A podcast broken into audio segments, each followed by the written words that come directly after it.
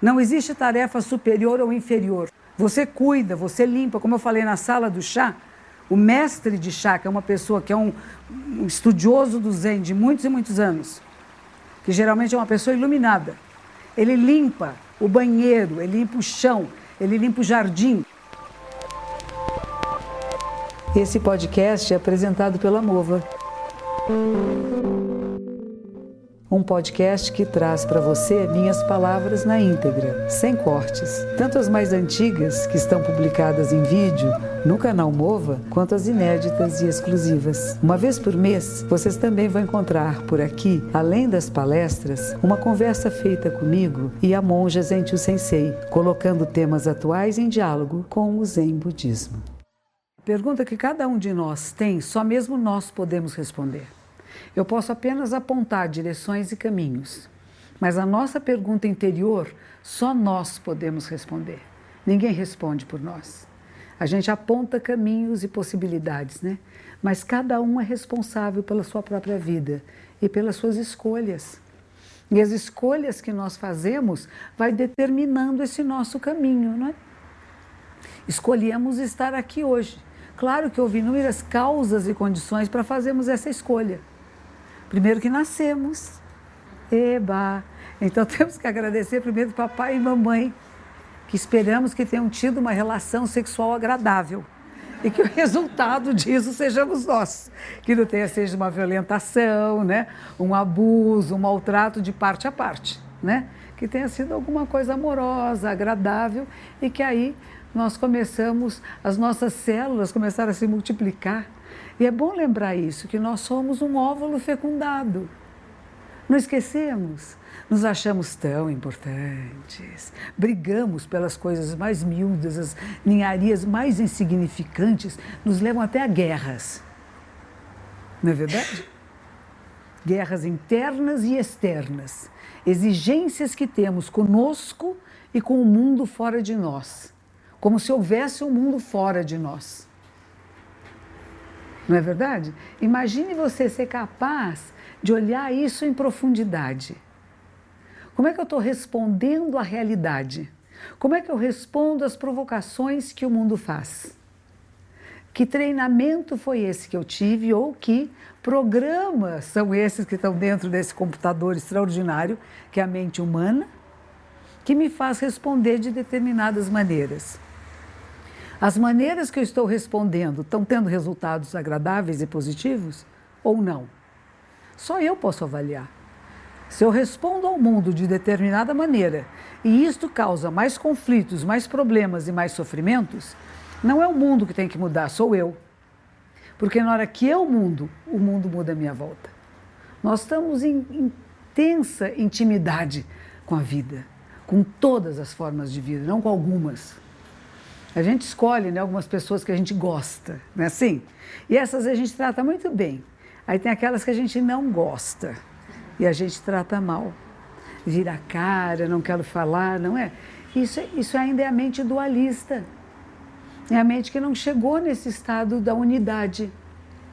Claro que nós não vamos amar todas as pessoas, tem certas pessoas são esquisitas, né? Dentro dos nossos parâmetros, das nossas expectativas, são seres meio estranhos, né? E que a gente não quer se aproximar muito, né? Aquele ali fala de um jeito, tem propostas, né? Quer seja de governo, quer seja de relacionamentos humanos, né? Quer seja como empresa, né? Tem algumas empresas que falam, ah, te ofereço um emprego aqui, você vai ganhar uma fortuna. Você fala, não, aí não quero, obrigada. Mas você vai ficar desempregada? Vou. vai passar fome e voa. Mas não partilhe de trabalhar nesse espaço porque ele não está de acordo com os meus princípios. Isso existe. Mas eu não odeio as pessoas que estão lá. Eu posso não gostar de um ato, de uma atitude, mas não do ser humano. Porque esse ser humano é vítima, como todos nós somos, de uma sociedade, de uma época, de um tempo. E como é que nós, percebendo isto, podemos modificar um pouco o nosso comportamento? Eu sempre quero modificar o outro, né? E tem pessoas que sofrem muito por causa disso. No, quando eu era criança, chamava-se palmatória do mundo. quer ser a palmatória do mundo. Palmatória era uma coisa que se usava no passado, quando uma criança fazia uma coisa errada na escola, punha a mãozinha assim, e o professor dava uma palmada bem forte. Às vezes ficava até bolha na mãozinha, né? Palmatória do mundo, a palmatória era o pau com que batia na mão da criança. E tem gente que quer ser a palmatória do mundo, quer modificar o mundo a paulada. Se não fizerem do meu jeito, não falem mais comigo. E eu, eu crio situações muito adversas. Nas novelas, não tem? Tem uma novela chamada Sol Nascente, vocês já assistiram? E é interessante. Tem um moço malvado. A fotografia dele, aquele ator, está nas lojas de roupa para homens nos shoppings. Eu falei, eu nunca entraria nessa loja para comprar nada, porque ele é tão malvado e a fotografia dele está na porta, como fosse um galã, né? O cara é ruizinho, ruizinho, ruizinho. Ele teve um bebê com uma moça. Quando ele soube que ela estava grávida, ele foi embora xingando ela de tudo que era nome. E agora que ele ficou sabendo, ele, ele acaba encontrando com ela e diz assim: se você falar para alguém de mim, eu mato. A criança é sua mãe, mas que, que, que homem bom. Que ameaça gentil, né? Agora, claro que na novela é um pouco exagerado, mas existe, gente. Há pessoas que pensam assim mesmo. Se não for como eu quero, do jeito que eu quero, eu acabo com a sua raça. Se você fizer alguma coisa contra mim, eu acabo com você. Para mim, isso é só em novela, né? Mas será que eu não tenho esse pensamento? Será que não me ocorre um pensamento assim de tempos em tempos? Eu não mato de, de enfiar uma faca ou de cortar a cabeça, como fazem as pessoas lá do chamado Estado Islâmico, mas eu faço de não fale mais comigo, eu apago você do meu Facebook não é? Te dou as costas, se te encontrar na rua, não falo com você. Que são atitudes violentas. Eu tenho um praticante na minha comunidade que ele tem pensamentos políticos, eu tenho pensamentos políticos, não vou dizer para vocês, mas tem. E ele, o dele é o oposto do meu, tão bonitinho. Então ele fica pondo coisas bem provocativas para mim. Eu apago, não ele, aquela notícia não gostei. Não vai ficar no meu Face, não gosto, não apago. Mas não brigo com ele. Ele tem o direito de pensar como pensa e se manifestar. Mas no meu Face não fica, porque eu não concordo. E, olha, nem sempre eu vejo o Face, viu? Vocês abrirem, tem coisas lá que eu nem vi ainda. Mas ela concorda com isto? Nem sempre. Mas a gente tem que fazer nossas escolhas. E as escolhas que nós fazemos vai determinar o nosso, a nossa vida. Nós, nós fizemos um, um retiro esse final de semana e antes do retiro, aqui na comunidade, aconteceu um, uma cerimônia muito interessante que se chama Combate do Dharma. Combate do Dharma é quando um monge, uma monja chega a um determinado nível de aprendizado e todas as pessoas da comunidade fazem perguntas sobre os ensinamentos para ver se realmente entendeu. Senta aí no lugar que você está. Então nós vamos fazer agora com você. Vamos todos fazer perguntas a ele sobre o Dharma, não é? Mas é uma cerimônia bem interessante. E para isso, para que seja autenticada a celebração, é preciso que tenha um oficial, vamos dizer, na nossa ordem, na nossa igreja, na nossa instituição religiosa, tem vários níveis de monge como tem em todas as tradições, né? Se a gente comparar um pouco com a Igreja Católica, a gente tem os padres, as freiras, os monges, as monjas, depois tem bispos, arcebispos, né?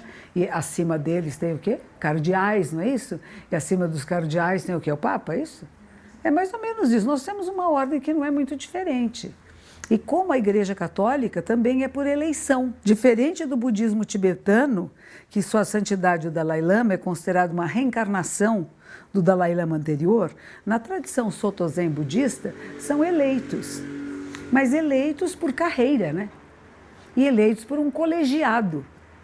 Então nós temos um abade superior, depois nós temos o que seriam os cardeais, depois nós temos os arcebispos, depois os bispos. Então quando vai ter uma cerimônia como esta, é preciso que tenha um arcebispo presente ou um cardeal.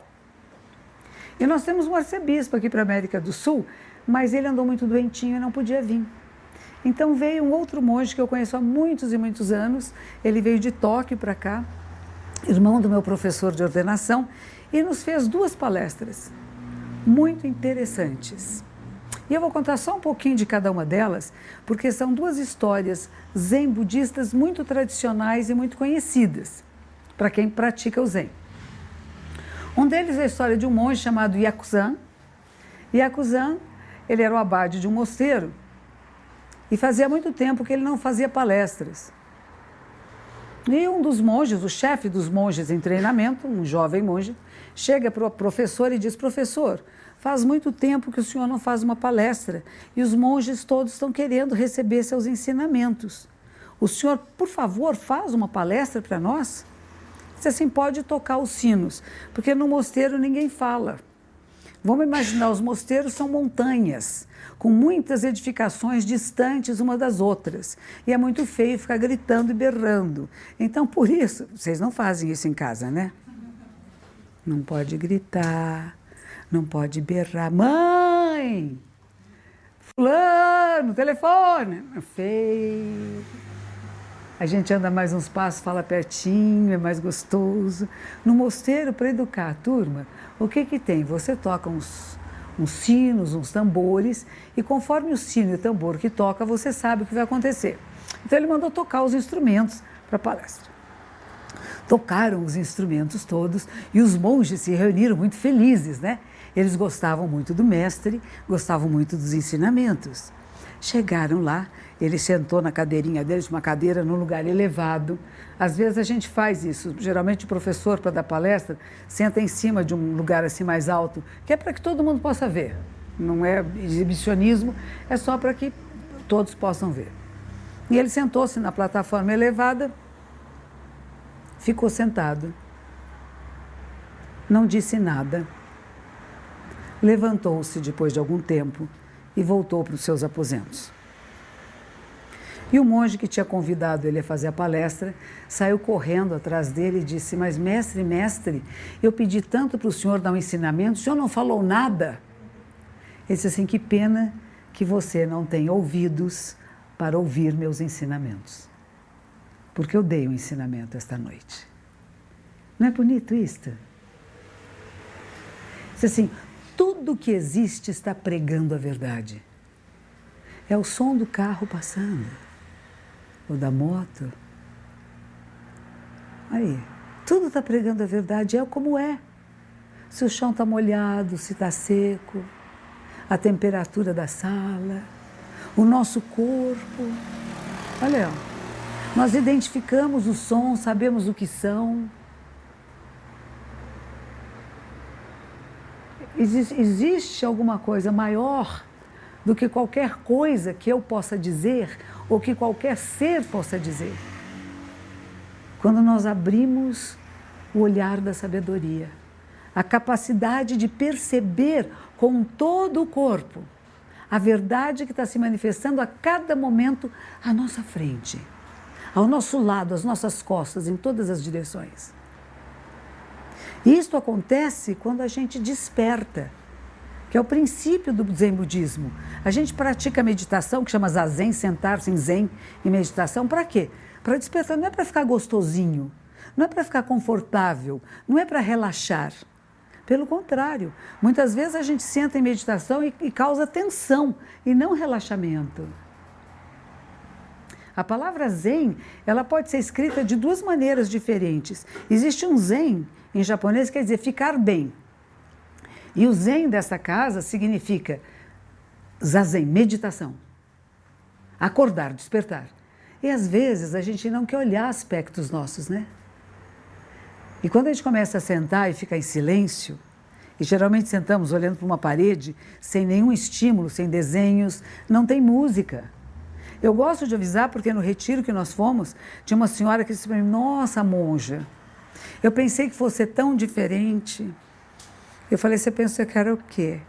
Que ia ficar relaxando, ouvindo uma musiquinha gostosa e ficava sentadinha dizendo a perna está doendo, as costas estão doendo, para que, que eu estou aqui? E parece que a gente não sabe para que, que está. Porque a gente quer só coisas confortáveis e gostosas, né? E de repente você percebe que se, se você passar por alguma dificuldade que provoca a sua mente, a fazer uma sinapse neural que leva a um estado de maior clareza e sabedoria. Isto é o princípio do Zen. Então nós nos sentamos em meditação, que chamamos Zazen. Za quer dizer sentar, e Zen quer dizer meditação. É uma palavra que vem do, do Pali, do sânscrito, que era Jhana ou Chana, que vai ser Dhyana, né? Que Patanjali vai dizer o sétimo, sétimo né? o sexto etapa da, da escala de Patanjali. Né? Patanjali é o sistematizador do yoga. Ele vai dizer que tem várias, várias etapas de prática. Né? A sexta etapa, ele vai chamar esse dhyana, que é meditação. Antes disso tem dharana, que é concentração. E depois do dhyana tem samadhi, que é o oitavo, né? então dhyana é o sétimo. Dharana, dhyana e samadhi. Então nós meditamos dhyana, o zen, para acessar uma coisa que dentro do yoga se chama de samadhi, que é um estado de não diferenciação, sem dentro nem fora, eu igual, a vida da terra igual a todos os seres. Não a um, dois ou três seres, não aqueles que eu gosto, mas a todos os seres. Todos os aspectos da possibilidade da mente humana são aspectos e possibilidades da minha mente, dependendo das condições e das causas das sinapses neurais. E a gente começa a observar, através das práticas meditativas, o que, que eu tenho estimulado em mim. Que tipo de pensamentos, que tipo de atitudes, de fala, de movimento eu estimulo em mim, não nos outros, em mim. E eu vou começar a perceber que isso me foi ensinado muitas vezes desde que era pequenininha, no berço, às vezes até dentro do útero materno. Foi criando uma determinada maneira de ser e de responder ao mundo. Só que agora somos pessoas adultas e podemos fazer escolhas.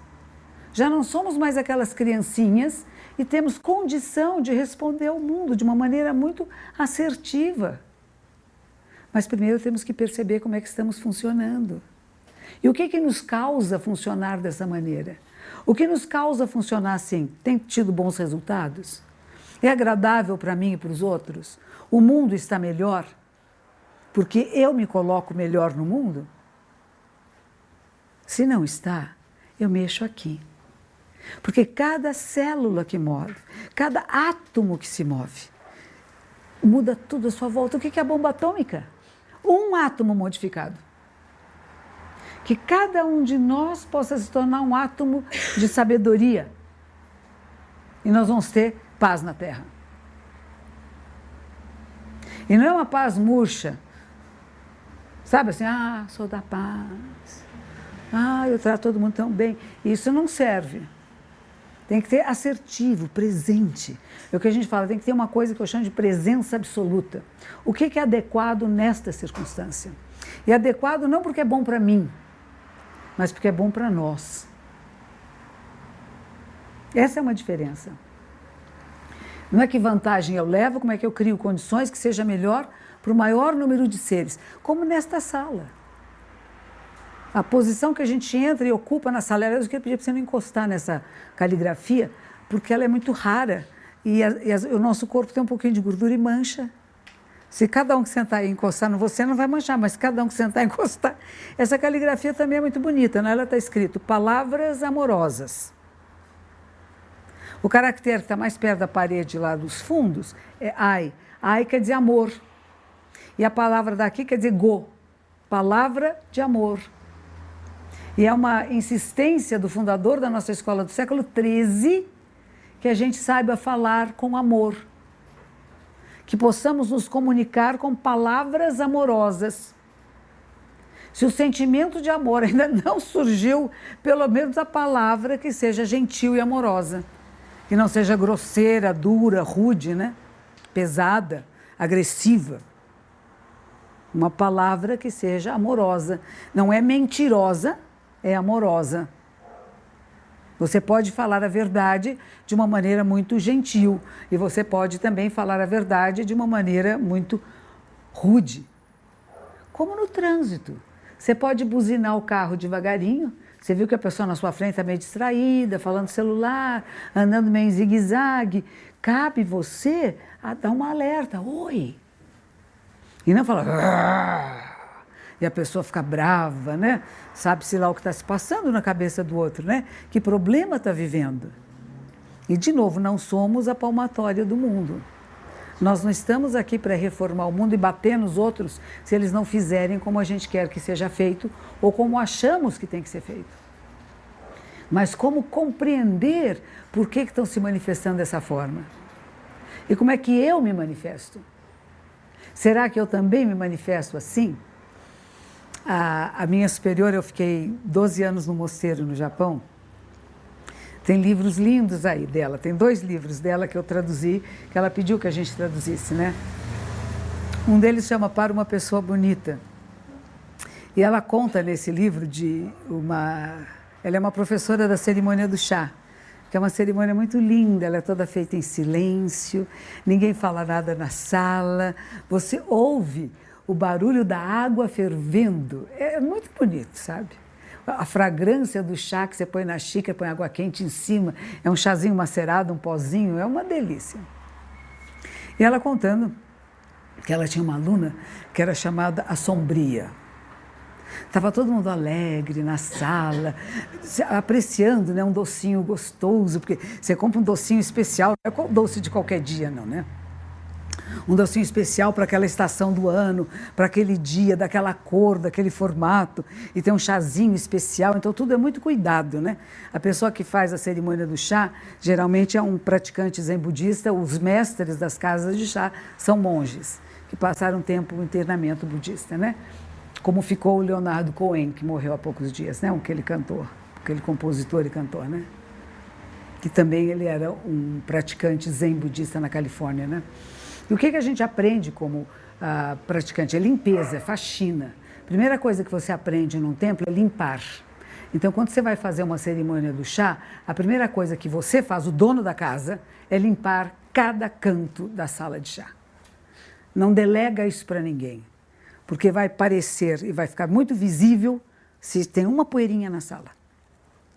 E depois o arranjo de flores que se faz é muito pequenininho. Tem um toconome, é um nicho na parede. Nesse nicho da parede você coloca às vezes uma caligrafia com uma palavra ou duas de sabedoria, de inspiração e um vaso de flores com flores naturais, simples e poucas. Às vezes uma só. Porque se você ver uma, você vê todas. Mas quando você vê muitas, às vezes você não vê nenhuma. Então, essa simplicidade, essa ideia de que menos é mais. Então, a sala de chá é muito crua, muito simples. E as pessoas estavam lá todas, ela ensinando como é que faz o chá. E pouquíssimas explicações, é mais por copiar e por ver o que ela fazia, né? E diz que estava todo mundo feliz quando chegava a sombria. Ela entrava na sala já com aquela cara assim. E todo mundo que estava alegre ia ficando triste junto. Ninguém mais ria, ninguém mais falava nada porque a sombria chegou. E o que, que ela comenta sobre isso? Tomara que eu nunca seja assim. Deve ter causas para que este ser humano se manifeste dessa forma. Mas em vez de criticar e achar ruim, ela diz: eu preciso fazer um esforço para que nos lugares que eu chegue eu não leve a tristeza e o peso. Então, de algumas pessoas, a gente aprende alguma coisa, eu quero ser como essa pessoa. Outras a gente vê e diz, não, eu não quero ser como esta, mas eu preciso fazer esforço. Porque como é que eu sou? Eu chego nos lugares e as pessoas se alegram. Vocês, cada um de vocês. Onde você chega, as pessoas se alegram de vê-la? Ai, que bom que você chegou. Eu falo, ai, ela chegou. Aí você diz bom dia, ah, quer dizer, alguma coisa está errada. Eu tive uma experiência interessante quando eu morava no Japão. Eu ficava no meu mosteiro em Nagoya, um mosteiro feminino. Trabalhava muito, fazia muita faxina. Vocês precisarem de uma faxineira, garanto que não vai ficar um cantinho sujo, já que a gente foi bem treinadinha lá. Mas de tempos em tempos eu ia até Tóquio, no templo desse monge que eu falei que veio aqui há poucos dias. E eu, sendo monja, quando a gente está no mosteiro, a abadesa diz assim: agora você é monja. Você não é mais uma pessoa comum. Então comporte-se de acordo. onde quer que você vá, é um discípulo de Buda que está indo, não é uma pessoa comum. Então não entre na loja de qualquer jeito, né? Não fique comprando um monte de guloseima por aí, porque está todo mundo te olhando. E você representa um discípulo de Buda. Não é você, pessoa que nasceu em tal lugar do pai e da mãe, né? Você agora entrou numa ordem religiosa e você representa essa ordem. Então a gente saía muito compenetradinha uh, na rua. Eu, por que, que eu estou contando a história agora? Estava lá no mosteiro, entrei no mosteiro, a monja no mosteiro, eu com as minhas coleguinhas no mosteiro. E ela estava contando a menina que era sombria, né? Não quero ser sombria. E, e ixi, agora esqueci. é? Foi, foi, ah, então, fui em Tóquio visitar o monge. Eu ia lá, então eu era, eu era monja. E monja tinha que ser monja. Então a monja só saía para fazer enterro, fazer missas memoriais e fazer as liturgias e praticava zazen. Eu era muito séria. E tinha uma porção de mulheres nesse templo a esposa do monge, nós monges podemos nos casar na nossa ordem, tinha a esposa do monge, duas filhas dele e um grupo de senhoras que se revezavam ajudando na limpeza, em receber pessoas, fazer chá, lavar roupa, enfim. Ele tinha algumas pessoas contratadas que variavam cada dia da semana, era uma senhora diferente que viam, eram membros do templo, eram pessoas que praticavam com ele, mas que também precisavam de um dinheirinho extra e uma vez por semana iam lá fazer um servicinho e ganhar um dinheirinho. E eu descobri que elas não iam com a minha cara, elas não falavam comigo, mal me cumprimentavam. Eu cheguei para minha superiora e disse assim: tem alguma coisa errada. Eu vou lá no templo, faço tudo direitinho. Fico do lado do monge o tempo todo. Tudo que ele pede eu faço. Mas as senhoras, elas não me falam direito comigo. Elas dizem assim: você já experimentou fazer faxina lá no templo? Que nem você faz aqui no mosteiro? Eu falei: não. Eu não sou monja, elas são leigas, né? Eu sou monja. Ela disse, você está entendendo tudo errado, minha filha. Vai lá e faça a faxina. Eu esperei na próxima ocasião, né? Eu ia raramente lá, uma vez por ano. Na próxima ocasião que eu fui, eu cheguei lá, comecei a fazer faxina, limpei banheiro, passei aspirador nos tapetes, fiquei na cozinha lavando louça. No dia que eu fui embora, todas as senhoras foram até a porta se despedir de mim. E eu não tinha tido a sensibilidade de perceber que eu estava excluindo. Eu estava fazendo tudo tão certinho, né? Mas eu estava causando um desagravo tão grande.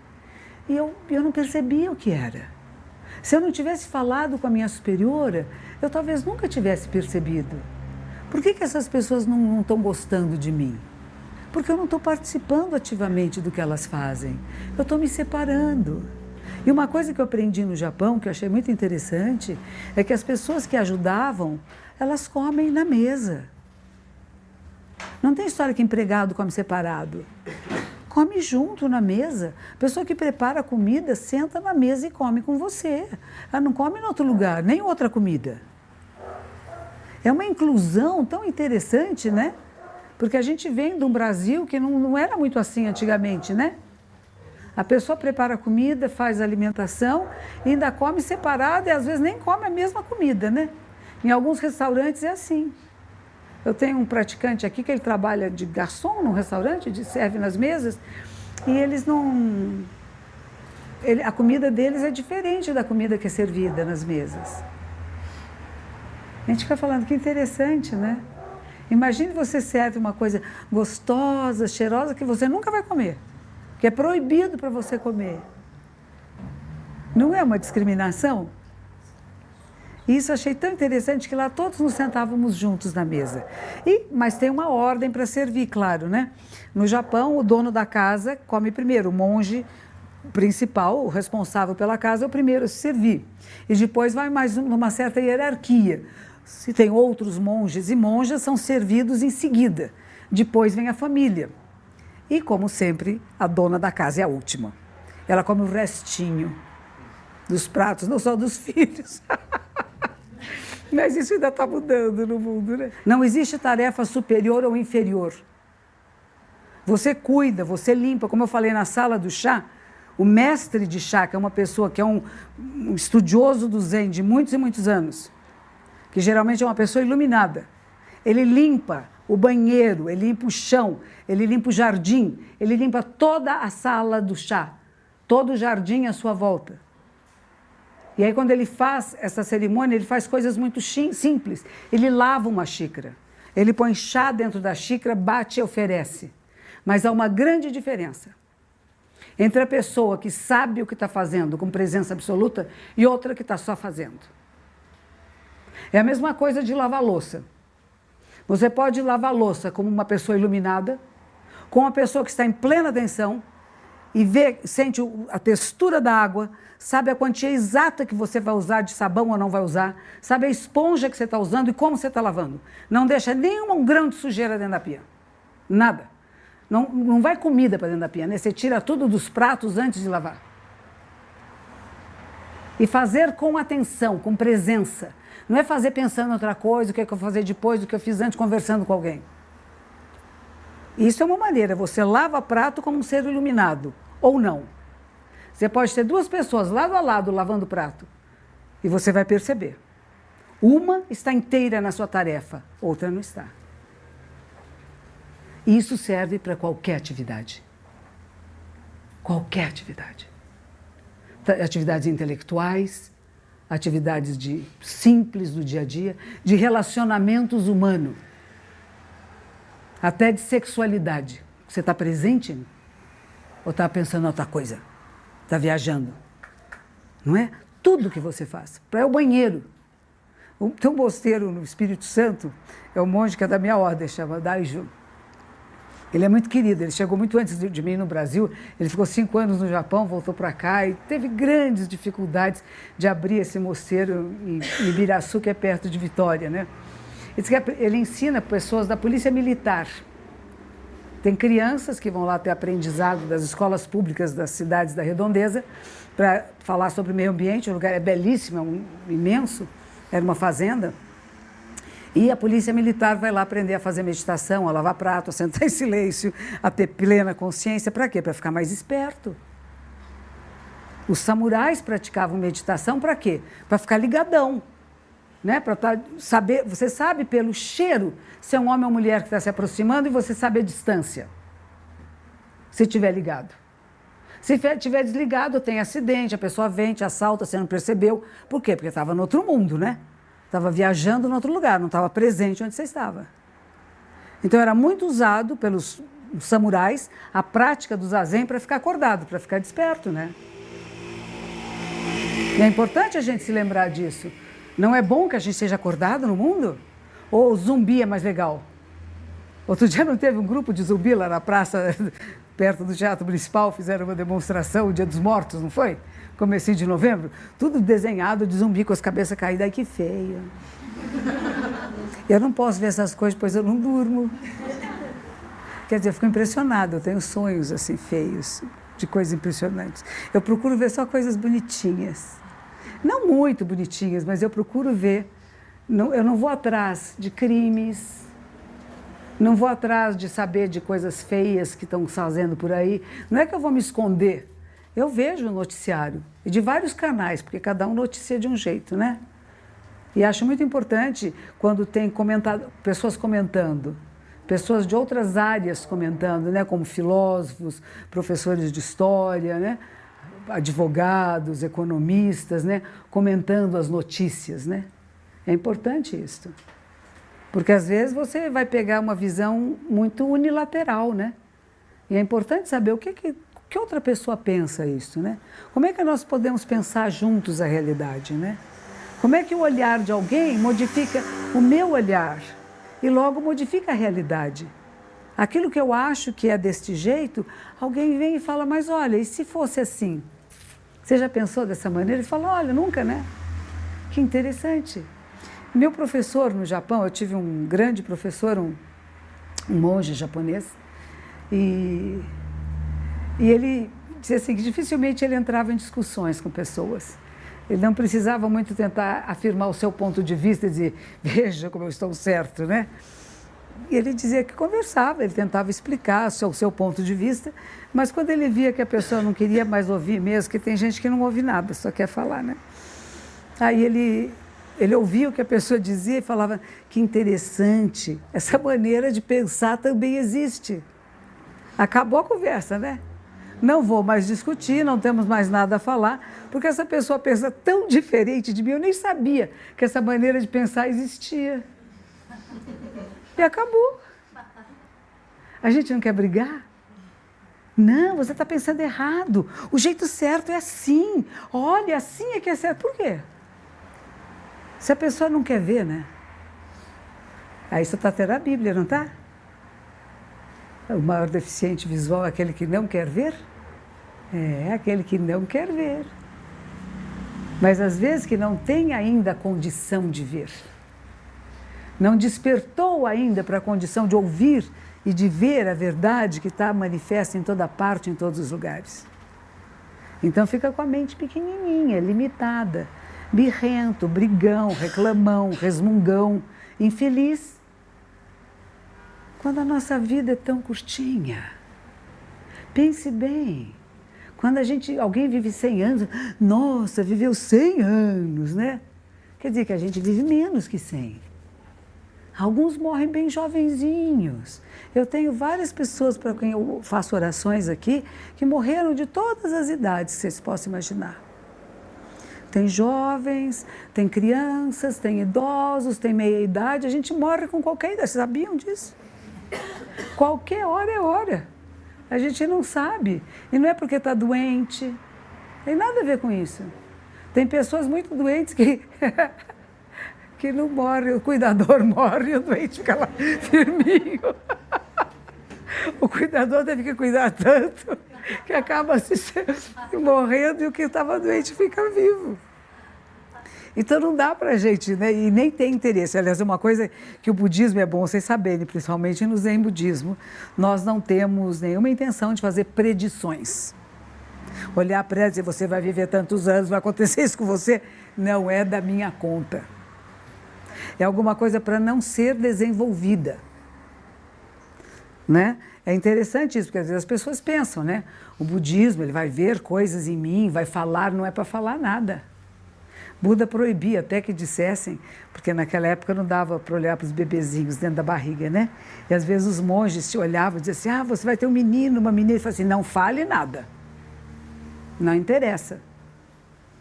Não fica fazendo adivinhações, né? Que a gente chama, né? Era coisas proibidas para nós monásticos a fazer. Mesmo aqueles que tinham alguns poderes sobrenaturais especiais, né? Ele falava: não, não é. Se você se tornou monástico, não é para ir nessa linha. Pelo contrário, você conseguir ver a realidade, o que é assim como é, já está suficiente. Porque a, essa, a descoberta do que vai ser é mais emocionante. Porque às vezes a gente fica com uma ideia fixa, né? Vai acontecer isso e você provoca que aconteça. Quando na verdade, se eu não sei, eu estou aberto a todas as possibilidades. Agora, quando tu começa a querer fechar isto, e querer controlar o que vai acontecer, não só saber, mas querer controlar e modificar, a gente pode entrar em problemas graves. Então, para nós, o mais importante é a descoberta de que cada instante é único e passageiro, que vamos todos morrer, que gostosinho. Ah, já imagina a sua morte? É gostoso, imagine você mortinha Ai, num caixão. Como será meu caixão? Eu quero mais barato, eu já vou avisando. Não quero caixão caro, não tem outras coisas para gastar dinheiro, né? Dar comida para gente pobre, para cachorrinho, mas caixão de defunto não precisa ser caro. É exibicionismo, né? Flor também pouquinha. Nada aquelas corbeias custa 700 reais cada corbeia daquelas. É uma fortuna, né? Para quê? Para exibir. Você vai lá e põe uma faixa assim, ó sem, sem flor, uma flor, Não, mas é verdade, são coisas que eu considero, né? Que sem querer a gente criou uma, uma situação social e que o seu, a sua, o seu carinho por aquele que morreu, às vezes parece que tem que ser pela flor que você pôs, pela faixa, pelo dinheiro que você está gastando no enterro. No Japão é assim. Nos crematórios tem a sala dos ricos, da classe média e de pobre. Não é legal? Aqui também não tem caixão assim? Caixão de defunto, de bem rico, de médiozinho, de médio para baixo e de pobrezinho. Você acha que faz diferença para quem morreu? Aquele que está lá no caixão, deitadinho, esticadinho, está lá se importando se o caixão dele é acolchoadinho ou não? que, que adianta aquele alcochoado se já não sente mais nada, está congeladinho, durinho, paradinho, né? E a gente sem querer faz, porque a gente quer, principalmente quem sempre culpa, né? Se a quanto maior for a culpa, mais você quer mimar o defunto. Uma vez eu fui fazer um enterro. Durante a vida, não mimou, depois que embora quer mimar. Uma vez eu fui fazer um enterro, foi uma coisa muito impressionante para mim, porque a Nora, a Nora chorava muito e dizia para a sogra, que estava no caixãozinho, né? Ai, desculpe que eu não fiz a sopinha que a senhora queria ela encheu a, a, a, o rosto da, da, da, falecida com frutas, com uvas, porque ela não tinha comprado uva para a vozinha quando a vozinha queria uva. E ela dizia para mim que eu estava muito ocupada, eu tenho muitos filhos, eu tinha cuidado das crianças, eu não tinha tempo de fazer a comidinha que a vovozinha queria, não dava a frutinha que ela queria. Aí no caixão de defunto, queria até pôr dentro da boca da defunta uma uva. para ver se amenizava a culpa, né? Dela não ter cuidado. E o que eu quero dizer é: vamos nos cuidar bem uns dos outros enquanto estamos vivos? Porque se a pessoa que você convive ela morrer, você dizer: eu fiz o meu melhor, eu cuidei. Eu pensei nela, eu pensei nele, antes de pensar no meu bem-estar, no que era conveniente para mim. Mas eu encontrei tempo de cuidar, encontrei tempo de comprar aquele mimo, aquela frutinha, aquele docinho de lá dar uma palavra, um carinho. Claro que não pode. Tem cinco filhos, você não vai ficar o dia inteiro do lado da sogra, né? Mas você passa por lá, leva um presentinho, arranja quem fica, os cinco filhos, cada um dá uma passadinha lá, fica dez minutos. E já tem 50 minutos de companhia, né? A gente organiza as coisas. E não dizer não tenho tempo, não posso. Isso é muito egóico, né? Estou fechado em mim. Eu, eu, eu, eu, eu. E tudo que o Zen trabalha é você sair do eu do euzinho pequeno, para a gente entrar no que a gente chama do grande eu, né? Que é a conexão com tudo e todos. E começar a cuidar. Cuida das plantas, dos bichinhos, cuida das pessoas, cuida dos objetos. O que eu aprendi lá no mosteiro, a gente cuida muito bem do pano de chão. Ninguém pensa muito no pano de chão. Pano de chão é importante. Se ele não estiver bem torcidinho, se você torcer demais, ele rasga. Se você torcer de menos, ele fica muito molhado. E depois que você usa, tem que lavar. Não pode deixar um pano de chão sujo dentro de um balde. Aqueles gostam de fazer isso. Eles passam o pano no chão, deixa de um balde. Tem um, um bodhisattva, um ser iluminado, vai aparecer, um ser mágico vai lavar o paninho depois. Ó, oh. o ser iluminado vai lavar o paninho depois. Eu falo, não façam isso. Usou, lavou, pendurou, é tão fácil, não é? Que nem roupa íntima. Uma vez uma jovem veio fazer um retiro comigo, eram de sete dias. Ela não lavou a calcinha nem um dia. Sete de calcinhas dentro de um saco plástico, sujas. Não é legal, gente. Não façam isso. Meninos, vocês também ficam rindo com essa cara, nós não. É, lava sua cuequinha. É, tomou banho no banho. Bem lavadinha, com sabonetinho gostoso, fica cheirosinha, né? Não precisa. Eu acho uma vergonha dar minhas roupas íntimas para alguém lavar. Isso é uma coisa que eu não faço. Eu posso dar um, um kimono, uma roupa dessa, mas a roupa íntima eu não vou dar para ninguém lavar, né? Que coisa mais desagradável, né? Tem gente que dá. Então, é, a gente fala isso, cuide de você, cuida da sua intimidade. Você fica íntimo com você mesmo. E você facilita a vida na sua casa, na sua família. Lave o seu prato que você comeu. Nesse retiro que eu fui era assim: cada um tinha que lavar seu prato depois da refeição. Aí eu fui lá lavar o prato, tinha uma senhora com dois pratos e dois garfos, dois talheres. Eu falei, minha senhora, por que, que a senhora comeu com tantos pratos? Atrás estava o marido, bebendo de um copo assim. Ela disse assim, ah, é do meu marido. Ela estava nervosa, né? Eu falei, não, aqui não, cada um lava o seu. Eles foram embora no dia seguinte. Ele se recusava a lavar o prato e comeu, gente. É possível? Claro que não foi só isso, né? Mas isso foi um dos aspectos. Se cada um de nós cuidar das suas coisas, é mais fácil para todo mundo. Em vez de esperar que alguém cuide para mim, né? E claro que não temos esse tempo todo, eu não tenho. Eu tenho uma senhora que vem aqui algumas vezes por semana e me ajuda a lavar roupa, passar roupa, a, limpar certas partes da casa que eu não dou conta, né? E ela é uma grande amiga minha, ela é muito íntima comigo. Né? A gente conversa de todos os assuntos. Ela é de uma grande intimidade. Eu, a gente compra coisas gostosas para ela comer. De vez em quando leva em restaurantes que ela nunca sozinha iria. Ela fica deliciosa, deliciada. E quando eu viajo, eu falo para ela, durma na minha cama. Pode? Eu falo, quero, quero que você durma aqui, porque é o único lugar que tem uma televisão. Ela gosta também de ver novela. A senhora pode deitar na minha cama e ver novela. Nossa, a senhora deixa a empregada dormir na sua cama? Deixa. Por que não? Tanta casa que o patrão viaja e o empregado dorme escondido na cama. Para quê?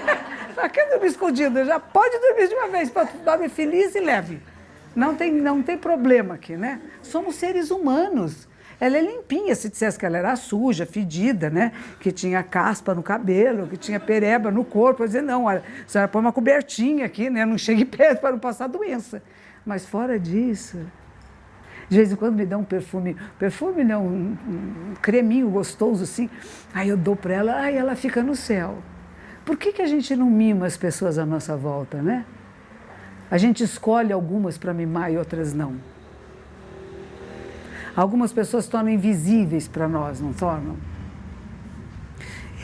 Há alguns dias atrás, uma aluna minha, uma monja, ela parou um carro ali atrás e arrombaram o carro dela.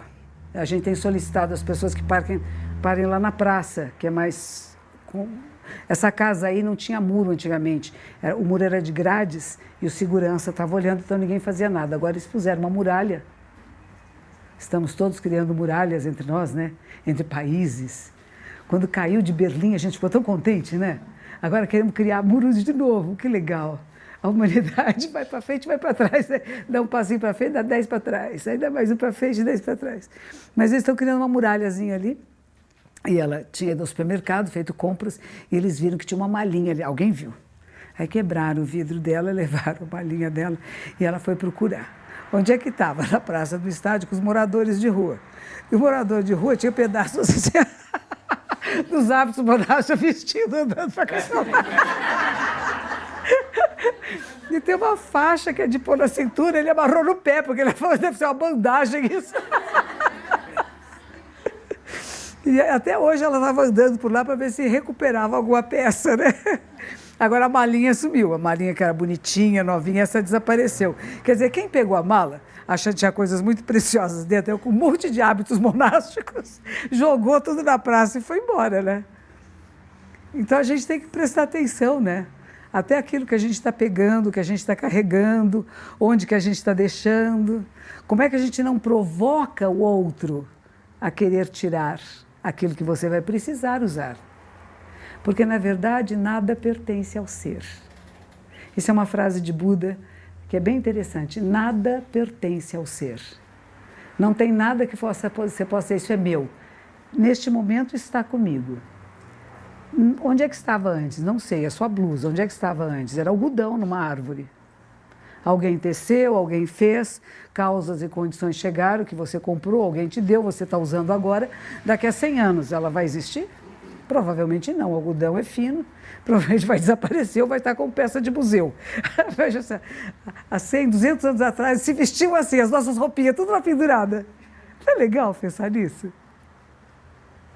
Nós vamos ser peça de museu.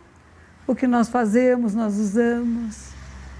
Há grandes estudiosos dizendo que a mudança tecnológica fará do que há 20 anos nós vamos ter uma nova civilização, não uma nova geração não haverá nem mesmo cartões de crédito, muito menos cheque, etc. Os shopping centers vão se tornar lugares de divertimento, como alguns já são cinema, restaurante. Mas mesmo isso pouco, porque você vai chamar comida em casa. As compras vão ser virtuais. Nós estamos mudando. E essa nova civilização está emergindo nos Estados Unidos daqui a 20 anos, no Brasil 40. Então vão se preparando, é bom saber informática. Você que trouxe o seu computador ali? Não trouxe? Trouxe, anda com ele ali. É isso aí. N não podemos estar fora do mundo. O mundo está indo nessa direção e nós temos que estar juntos. Não podemos. Tem uma aluna minha, uma amiga de uma aluna minha, que era uma revelava fotografias. É, ela é famosa, os grandes fotógrafos conhecem ela muito bem, porque revelar uma foto não é só você passar no liquidinho, né? Você tem que saber a sensibilidade daquele que fotografou, o que realmente ele quis exprimir, onde você dá mais luz, mais sombra, etc. E ela não queria saber de máquina digital. É quase morreu, né? A empresa dela foi minguando, minguando, quase morreu. Não quero máquina digital? Como não? Quando um grande fotógrafo que eu conheço, chama Carlos Moreira, um dos grandes fotógrafos aqui de São Paulo, um professor, já um senhor, né? Ele, a primeira máquina digital que apareceu, ele já estava com ele na mão. Oba! Novidade, né? E a gente às vezes quer se agarrar a coisas do passado. Você veja, eu estou falando de uma tradição milenar, que eu uso roupas medievais, e eu adoro usar roupas medievais. Eu raspo a minha cabeça como esse povo fazia há 2.600 anos porque o cabelo era o símbolo da casta. Então eu tiro os cabelos para não pertencer a nenhuma casta. Não sou reconhecido pela casta em que nasci. Sou um ser humano, um monge, um renunciante aos valores do mundo. Então não vou correr atrás dos valores do mundo. Esse é o significado. E mantenho tradições muito antigas. Mas ao mesmo tempo, elas não podem me amarrar e nem tolher. Eu não posso ficar aqui falando para vocês em japonês ou hindu, porque vocês não vão me entender. Vocês podem até achar muito bonito, né? Kyo wa mezurashi hi desu né? O tsuki-sama no kirei deshita né? Mangatsu deshita. Mimashita ka? Ia ser bom falar assim? Todo mundo olhando, falei, bonito, né? Eu perguntei se vocês viram a lua cheia. Eu não vi, estava nublado. Foi isso que eu falei. E tem gente que acha mais bonito, né? Falar outra língua é mais importante. A gente não entende, mas imagina. Tinha um professor que veio para o Brasil, ele era japonês, ele não falava português, achava que ele era o maior mestre do mundo, ninguém sabia o que ele estava falando. Aí você fala assim: pegue o seu zafu. Ai, aqui, aqui, aqui chama zafu, que beleza. O que você quer dizer zafu? Almofada de sentar. Zai sentar, fu é almofada, zafu, almofada de sentar. A gente acha lindo, ai, Zafu. Não somos assim? É interessante. Então, quando você começa a observar o movimento da sua mente, e este movimento da mente, que é essa coisa preciosa que nós temos, da qual são copiados rudimentarmente os computadores. Todos os equipamentos que nós temos, câmeras, celulares, são cópias rudimentares de uma coisa extraordinária chamada cérebro-mente humana.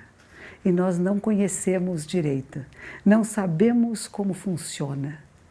Temos pouquíssimo controle sobre. Já viemos com alguns programas, fomos colocando outros programas em cima e às vezes não sabemos nem colocar o mouse e clicar onde a gente quer. A gente clica no lugar errado e dá maior confusão. E a minha superiora diz assim: ponha no canal Buda. Descubra que em você existe um, um ícone que nós podemos chamar de Buda. Buda quer dizer aquele que acordou, aquele que despertou, que vê com clareza a realidade, tem discernimento correto e sabe agir de forma adequada para um bem maior do que o individual. Esse ícone está lá. Mas se não houver estímulo, se não clicar, ele não aparece. Você não tem ele de nascença. E nem ganhou de ninguém. Ele é construído pela sua prática, pela sua vida, pela sua expectativa, pela sua vontade de acessá-lo. Não é interessante isso? Ele não estava lá quando você comprou o computador, ele não estava lá. Ninguém veio, pegou um programa de fora e enfiou dentro dele. É um programa que é autogerado pelos estímulos que você coloca. Isso é o que a gente chama de mente iluminada. Não é inerente a todos nós, eu nasci já tinha mente iluminada. Não tinha coisa nenhuma. Quando começa a procura, você começa a estimular neurônios de tal forma que vão fazer sinapses neurais e essas sinapses vão acessar o que a gente chama de mente iluminada. Mas se não houver essa sinapse, se não houver estímulo, não há sinapse, se não há sinapse, não há ser iluminado. E assim como ele se ilumina, também se apaga. Então não pense que iluminou uma vez, que ilumina para sempre. Não fica. A prática é incessante. Então a gente se encontra de tempos em tempos, lê livros, faz práticas meditativas, vai a encontros e reflexões, porque dentro de nós nós temos alguma coisa que procura.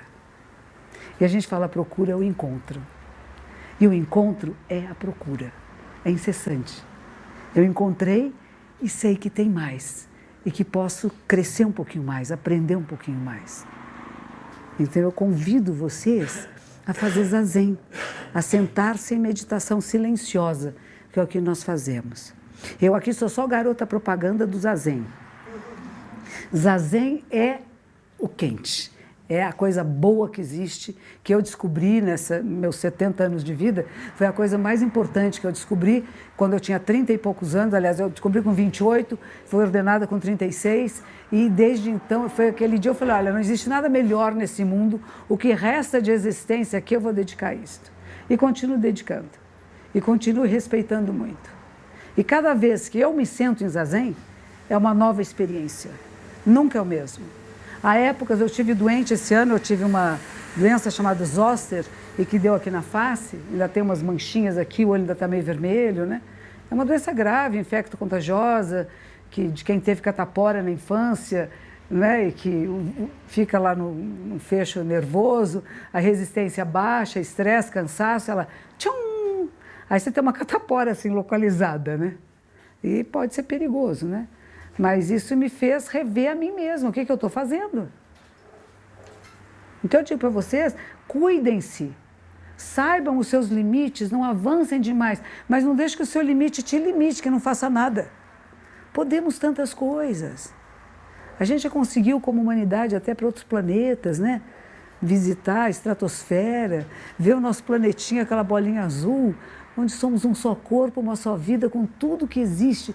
As viagens interplanetárias para mim são muito importantes. Eu era criancinha, quando tinha a Laika, que foi no Sputnik, pela estratosfera, imagine. Eu, eu tinha uma cachorrinha que eu chamava Laika por causa dele. É inesquecível. E a gente viu a Terra. A gente pensava tanto na minha casa, no meu bairro, no meu país. De repente você viu, nós somos habitantes de um planeta, gente. E queremos o bem desse planeta. E depende muito de cada um de nós, sim. A vida humana depende, o planeta não. Nós dependemos do planeta, ele não depende muito de nós, não. Nós podemos acabar com as condições de vida humana, mas não acabaremos com o planeta Terra. Antes disso, nós desaparecemos. Eu gosto muito de viver aqui, acho legal. Eu gosto da espécie humana. Tem gente que prefere cachorro. Eu não prefiro cachorro. Eu adoro cachorro, mas gosto muito de ser humano. Tenho uma neta, tenho um bisnetinho, que eu espero que a gente possa deixar o mundo cada vez melhor para as próximas gerações. Mas depende um pouco do que nós fazemos agora. E para isso é importante conhecer a mente humana, conhecer a sua própria mente para não ser manipulado por ninguém e nem manipular ninguém, mas seres humanos livres e responsáveis. E para isso eu conheço uma prática que se chama Zazen. E eu convido vocês. Este sábado não vai haver, porque sábado vai ter um dia todo de, de Zazen, é para quem já se inscreveu, mas temos domingo às 11 horas da manhã e nos outros sábados às, às 6 da tarde. Então, eu recomendo muito que venham iniciar práticas meditativas. Existem muitas no mundo, todas as tradições espirituais e filosóficas têm práticas meditativas. A gente vai encontrar no judaísmo, no islamismo, no cristianismo, nas tradições de origem africana, nas, nas tradições indianas, indígenas, todos têm. Não é uma coisa da, da Índia, do Oriente, do Japão. É uma capacidade humana de meditar, que é diferente de pensar e contemplar. É outra coisa. É um autoconhecimento profundo, íntimo, de você lavar suas peças íntimas. Não dê para ninguém lavar. Você mesmo observa né, o que está acontecendo na sua intimidade e faz escolhas. Volta ao que eu comecei a falar. Nós somos responsáveis pelas escolhas que fazemos. E as escolhas que fazemos vão criar causas e condições para aquilo que vai surgindo. Então, eu espero que todos nós possamos criar causas e condições benéficas, não só para cada um de nós individualmente, que é importante, mas que esse individual possa se comunicar sempre com o coletivo e que cada um de nós seja esse átomo de transformação no mundo. Eu gosto muito do Mahatma Gandhi, que não era budista, e que ele dizia: Nós somos a transformação que queremos no mundo. Então, o que, eu quero no mundo, eu tenho que ser. Não ele, ela, aquele, aquela, eu. E por isso a gente é um pouco severo conosco, mas não seja severo demais, porque você é um ser humano que há, que falha, mas que tenta outra vez. E nesse tentar outra vez, um dia a gente acerta. Muito obrigada pela sua presença. Espero vê-las e vê-los novamente aqui. Que os méritos de nossa prática se estendam a todos os seres e que possamos todos e todas nos tornar o caminho iluminado. Esse podcast é apresentado pela Mova. Conheça e acompanhe.